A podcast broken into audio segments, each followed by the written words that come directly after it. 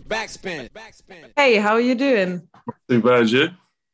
Yeah, me too. I'm really looking forward to a long weekend. What are your plans for the Easter weekend? Uh, studio. Literally. So, so no no free time. Nah, my free time. yeah, my free time is studio. Okay. Alright. um, so first of all, congrats on releasing your debut mixtape, Never Been Ordinary. How were the past two weeks for you? Are you happy with the feedback you're getting on the mixtape? Yeah, yeah, hundred percent. I'm just happy it's out. To be honest, I've been sitting on that mixtape for so long that Yeah, how long uh, did you work on Never Been Ordinary? uh, I mean, I've got songs on there from three years ago. Wow. okay. I haven't, I haven't been working on it for three years, but I've just I've just put in loads of songs that I've had for a long time Yeah. Uh, into one mixtape. So yeah, it's good. just collecting songs for yeah okay yeah crazy three years that's a long time so it must Yeah. be uh, a relief to finally have put it out and hundred. um, can you tell us a bit about your working process in general like how do you pick beats how do you write and stuff Um, beats, beats. I'm very particular with my beats, so I, like it has to be a certain beat. Normally, when I record, I'll record on on on the first beat, and then I'll end up changing that beat like eight times before and, and even release the song. Um, and then writing just depends because because I do different types of rap. It just just depends what mindset I'm in, you know. Literally, okay and where do you find the beats then so uh, are you mostly mostly YouTube. really Yeah, I'm, I'm old school with it. I just type type beats.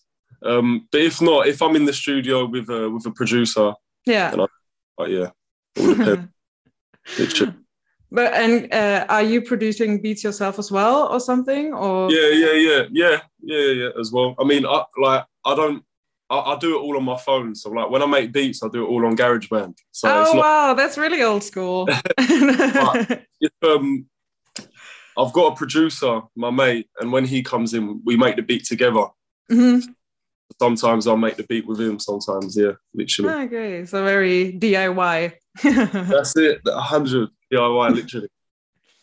um, and do you have a personal favorite on the mixtape? Uh, conversations, probably. I reckon. Uh, Com- why? Uh, I, I like real rap, and that's like the most real rap tune on there. So, and the beat and just the vibe, everything about it, I like it. Ah, I get it. Okay. hmm Um, and something that's yeah quite unusual nowadays. On the mixtape is only one feature. Yeah, uh, with Slims. He's also from Essex, where where you Yeah, live, yeah, right? Um, so what was that like a conscious decision to not have any features apart from that one on the tape, or did that turn out organically? What was the thought? yeah, yeah. It was organically, really. Obviously, where I, I didn't really work on the tape, I already had songs recorded, and then I just threw them on the tape. Hmm. They're all full songs anyway. Do you get it? So I kind of Mhm. kind of just worked, and then obviously Slims is that's that's my brother, so I had to get him on there. So so how long uh, do you guys know each other? Oh, quite a while, quite a while. But he does music. He's been doing music as well, but and he's very talented. So definitely look out for him. Mhm. Okay. Um, but is there anyone you want to work with in the future from the UK? From the UK, uh, I'm not too sure yet. You know, I just whatever happens, happens. You know, but there's a lot of there's a lot of UK rappers doing their thing at the moment. So yeah, 100 percent, hundred percent. And outside the UK? Outside the UK, it's the same thing. It's the same thing. I'm just trying to. I'm like I'm I'm at the point now where I'm trying to get to know each country's rappers. Like hmm Um, so I'm still trying to still trying to learn. But yeah, hundred percent, hundred percent. Okay. And how are you involved in the scene? I mean, the UK rap scene. I mean, obviously, you're a rapper from the UK and Yeah. you release UK rap. So you are a part of the scene, but how are you connected? Well, with with the scene, Mhm. wouldn't even. Uh, do you know what it is? I think I'm kind of not really with the scene. I'm like my own. Mhm. Kind The scene is is full of rappers that everyone sees, whereas me, you don't see me really.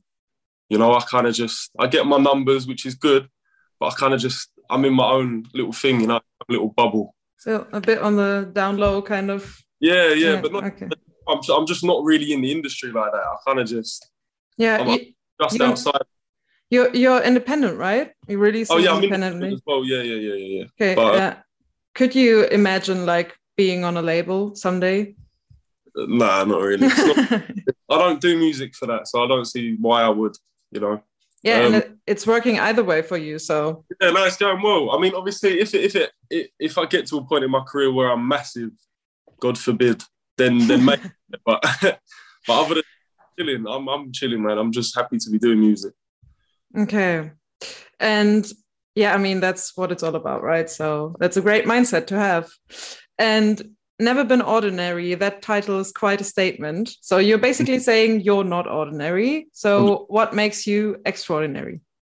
Oh no no i wouldn't say extraordinary.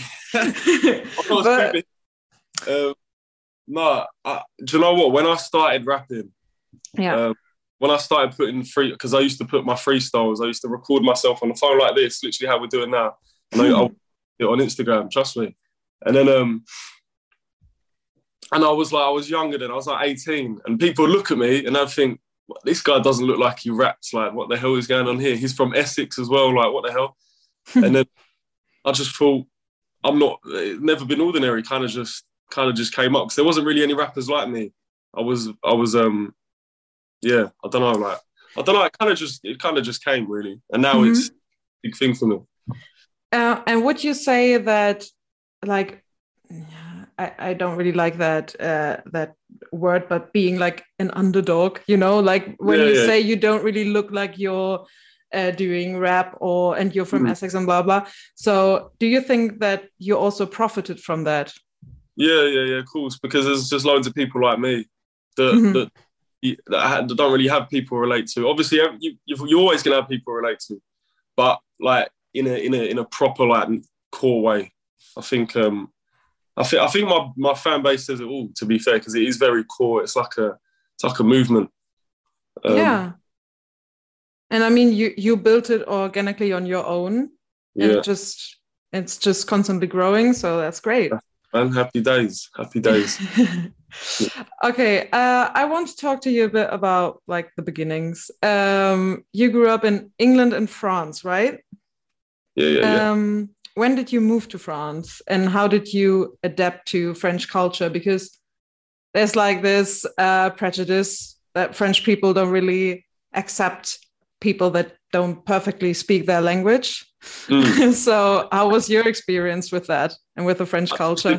Yeah, I didn't. I wasn't worried about any of that, man. Uh, like you know, when I left, obviously, when I left England, my mum met my stepdad, and we were lucky enough to go to um, to Australia, not for long. I was very young. Oh, you oh Australia as well. Okay. Yeah, I even I've, I've, said it in a couple, but um, but it wasn't really for long. I don't really remember it. Obviously, mm-hmm. before I kind of going to France was just.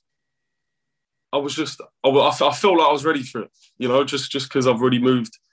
But obviously, I didn't know the language at all when I got there, um, and they kind of just threw me into some local school. Mm. It was difficult, but but I had I had good people around me, so they just taught me it. I had my friends. I was making friends that taught me it, and most of my friends weren't French anyway, so I didn't ah, okay. friends there anyway. They're all like Algerian, Moroccan. Um, so yeah, it was all right. It was good. Obviously, yeah, like I'm English, and going into a French school is like mm-hmm. they hate you before you've even started. but I was, I wasn't worried about that. And and how old were you then? Like I was young. I was like eight, I think. Yeah, okay. I mean, at that age, you can so easily make friends as a child. It's, course, it's man. So... Yeah, man. It doesn't matter who you are, where you come from at that age. You just, yeah. you just want to really. And um, when did you get back to Essex then? Uh, I moved over when I was 16. I moved over when I was 16. Basically, I had a uh, I had a deal with my mum.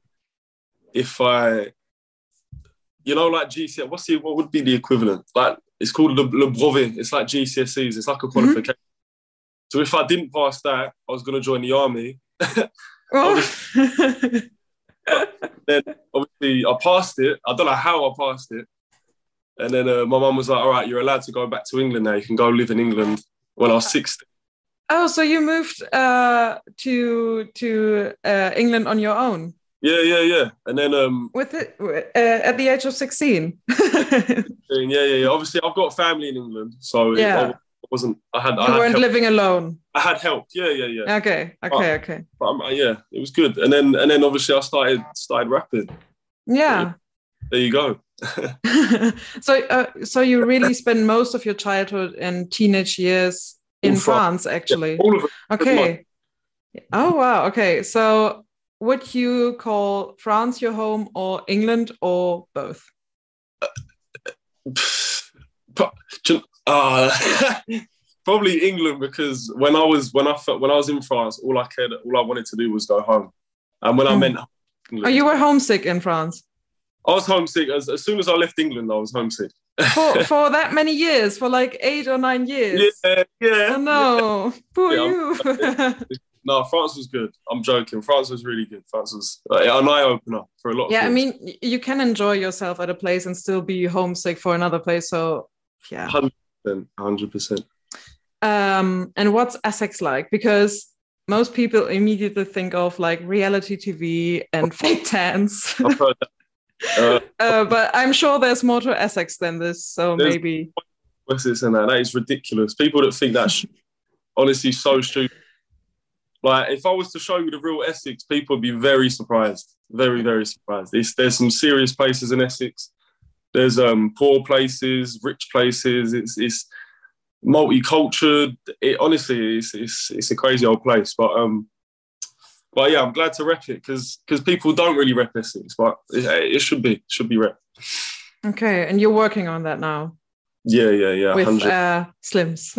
That's it. Been, been doing it as well, man. But there's a few, there's a few Essex rappers that are properly ready to do that. So yeah. Okay. Um, so you already mentioned it. Um, when did you first start rapping? Did you say 18? Uh, yeah, yeah. I think 18, How old are you now? 21? 22, 22. 22. Uh, yeah, 18. I started posting freestyles on my Instagram, Snapchat, and then I think Snapchat.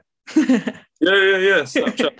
Are you- Any, I was just, I was, I was a hustler. I just just, get yourself out there. No, Yeah, yeah, no matter where, no matter the platform. Just nah, okay. post it, post it, post it, repost, repost. Yeah, that's how it works. And then um and then I released a, a song called Bella Latina. It didn't really do what I wanted it to do. So I kind of went back to doing stupid stuff that I, w- I wasn't supposed to do. And then um and then my manager that I have now called me then. He was like, Oh, I've seen your video. Uh, let's talk. And I was The- like, uh, oh, he he's seen Bella Latina. You mean? Yeah, yeah. Ah, okay, okay. so let's chat. And then um I liked him. And then yeah, since then, and now we're here pretty much. Oh wow. Okay, and we hear it on the mixtape, and we heard it before. You obviously you rap in English and French. Mm. Um, and did you rap bilingual from the start, or in one language first? How did you start out? Uh, no, I was I was rapping in English, but every time I would get drunk, I French would come out because of where I only just moved over. I still I was still thinking in French. So Yeah. like when I, oh, French words would just rhyme with my English words, and then my boys would be like, "Bro, that's that's hard. Like, how how are you doing that?" yeah, and unique. So that makes Yeah. you stand out. Appreciate it. And then um, and then I recorded it, and then yeah, I'm still to this day, pretty much. And which one is easier for you to write in, or do you express Oh, maybe like different emotions Mm. or talk about different topics in either. English or French? Yeah, no, it's, it's it's the same topics. I think it's just melody in French comes easier Mhm. Yeah, that yeah, true. I Yeah. don't know why. It kind of just bangs, like it just hits different. So yeah, Okay, so writing is easier in English, but the Yeah, right. melodies is melodies. comes better with the French. Okay. yeah, go goes into like a French vibe kind of. Okay. hmm Um, and when did you realize that you can actually make a career in music? What moment would you describe as your breakthrough? Uh, I think when I don't know if you know Kenny Allstar is like a big DJ over here. When he Yeah. yeah, when he put me on um, he asked me to go on Mad About Bars, and that's when I was like, Ah, great. wow, this is big, right and then after the after the Mad About Bars, that's when it properly started going crazy. And uh, when was that? That was 2020, maybe late 2020. Okay. Okay. Mm-hmm. Um, and what were you up to before it started out, uh, or like it started working for you? Um, did you like go to college or did you work? uh, yeah, I tried college. I didn't really go to college. Uh, I got, I went college. I went to the first college in a place called Harold Hill. Got kicked out of there, and then went a place called Barking Dagenham and got kicked out of there. So college okay. was yeah, college wasn't really it for me. I was doing everything. I, have done everything under the sun. Honestly, I was doing silly things. I was doing actual work. I was trying. I was. I tried a lot of different works. Okay. Um, just, but music was just always there. I just, I, I just knew. I, I just, I had a feeling that I was going to do something in music. I always thought like, like I was never. I never thought it's not going to work. You know, I always like believed in it. Um okay so um did did you have like a dream job as a child or something what was that uh, did you always dream about making music at one point in your life and living from it I've, or I've had a few I've had a few had phases I had I had at a football I wanted to be a footballer ah sure. skateboarding at one point I was actually thinking of skateboarding at one point uh, so random I don't know what uh, yeah, I'm, I think mostly footballer, probably footballer. Yeah, footballer. Okay. Uh, that didn't go well. That's all. I started drinking and smoking, and then that went out the window. Yeah, yeah. Unfortunately, that's a bit tricky with uh, yeah. being a superstar athlete. um, oh, and how are you adapting now to becoming more and more famous? Yeah, um, and being recognized it's good. It's good. I mean, you can't, you can't, you can't not like it. It's great. It's just I'm very. I wouldn't say antisocial, but I'm very like my own space, my own kind of. I don't really. I put my AirPods in when I go shop. I don't really talk to other people, but um, but it's making me come up my show a bit more. So it is good. It is good. It's a lot. It, it's it's a lot, especially in Essex. It's proper proper a lot. Yeah. Okay, it's, so so you're you're known around uh, Essex. Everyone knows who you oh, are. Oh, no. Essex is one of them. Everyone knows each other anyway, so it's like okay, okay. But that shouldn't be so special to them if um, they've known you before anyway. You know what I mean? So yeah, you'll be surprised, man. You'll be surprised. People switch up. It's treacherous out here, man. Okay. But yeah. Um. Yeah. So, did you at any point envision this, like how it is now? Um, with your career? I, I knew I, I, knew I was going to get. I knew I was going to do something. I didn't realize to this extent. Mm-hmm. Um, and I'm not even anywhere where I where I, I would dream to be, but um, um, but I knew something was going to happen. I, I, just knew. I had like I just had a little thing in my head where it was like there wasn't. I never thought of a plan B. It was always just plan A, and that was music. Do you know what I mean? Obviously, I'd done jobs and that, just so that my family know that I'm doing mm. something that's not dodgy. But um, but I knew that I knew music was gonna was gonna pay off eventually. And where did that come from? Um, like, is anyone in your family doing music or yeah, like? Yeah, all of them. They love it. I've got an ah. Irish, so they all they all love music, drinking, singing, playing music. Ah, okay. My mum's um my mum's got her own little band. She does like oh, she does oh pubs and plays with her band. So yeah, I've got I've gone around it. It was bound to be one of us. I'm one of five brothers, and, it, and my mum always said, "One of you is going to be a musician." I don't know which one, but yeah. So, so your brothers aren't doing music? Uh, my older brother, he plays the guitar, but it's a shame he never he never really tried doing it properly. Oh, um, okay. He could have been good. He could have been really good. But my little brothers, I don't know. They've got years. They've still got years to, to think about it. So who knows? Who knows? Yeah. You, uh, so far, you're like the chosen one of your family. I don't know how many, know how many chosen ones there are. there might be a couple more. Who knows? Hmm. Um, so, and what music did you grow up with then? So apart Ev- from everything. Like my mum used to. Honestly, I, I give it to her. She she's made my brain into like a, a crazy musical brain. She used to play Motown, rock music, Jimi Hendrix, house music, Gorillaz, Pink Floyd, pff, rap music, everything. There's not Wow. enough Irish folk music, like it, everything. that's So- a proper musical education there. So Literally, just sitting there listening to it without even realizing it's gonna it's gonna help me in the future. Mhm. So- and um so i so i guess then that your mum definitely supports what you're doing when she's loves it. also All okay my family do, to be fair. Um, um, they're very understandable. Like, it is, it is proper. They know how much I like it, so they're very Yeah. supportive. I'm lucky. that's that's great yeah Yeah. um and who or what would you say is like your biggest creative inspiration My mum, 100. My mum, it has to be. Not no artist, no rapper, no, none of that. It, like, I see people. Obviously, I understand um, people saying rappers, but you like you don't you don't know them. So how can how can they be that inspiring to you? Like, obviously, my mum.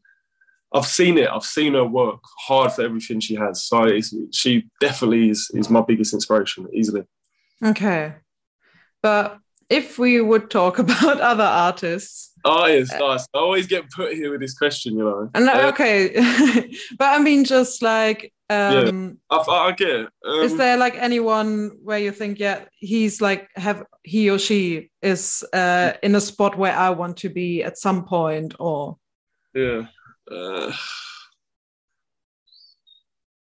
I don't really know.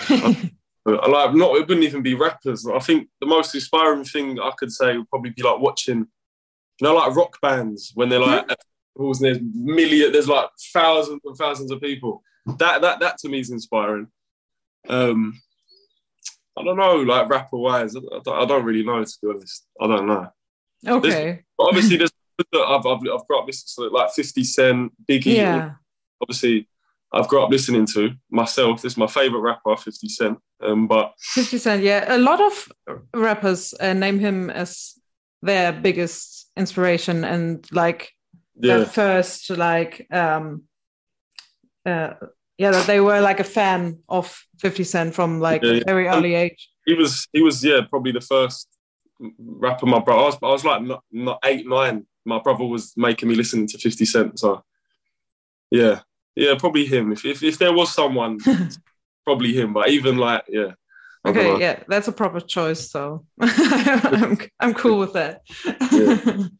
um, uh, I, I kind of lost my train of thought. Um, sorry. All good. uh, uh, um, 50 Cent. Da, da, da. no, I hate this. I'm sorry. okay. So, so let's just uh, move on from here. so, um, what's next? What are your plans? uh, Oh, Just- hold on. I, I, I, on. I, I got it again. So, um, did you also listen? Did you also listen to French rap as well? Uh, yeah, yeah. Obviously, when I was listening to France, it, it was about yeah. Um, there was a few. Who was who was big when I was living there? SCH, Niska, hmm uh, Kaaris, else was there? Jul, Jul. hmm Yeah, that's probably like the five main. Was that five or six? I can't count. Five or six main main ones that were that, that were massive when I was there. And I mean, when I'm massive, I've never like now that I'm in the in the music industry and I'm, and I'm seeing numbers. The numbers that they were getting back in the days, crazy, crazy number.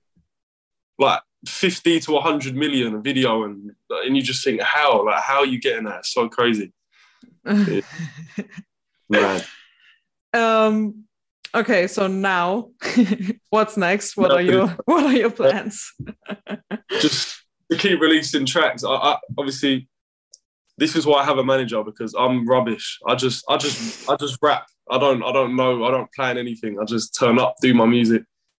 Um, but just keep releasing tracks. Um, festival season, which I can't wait for. Um, shows, European shows.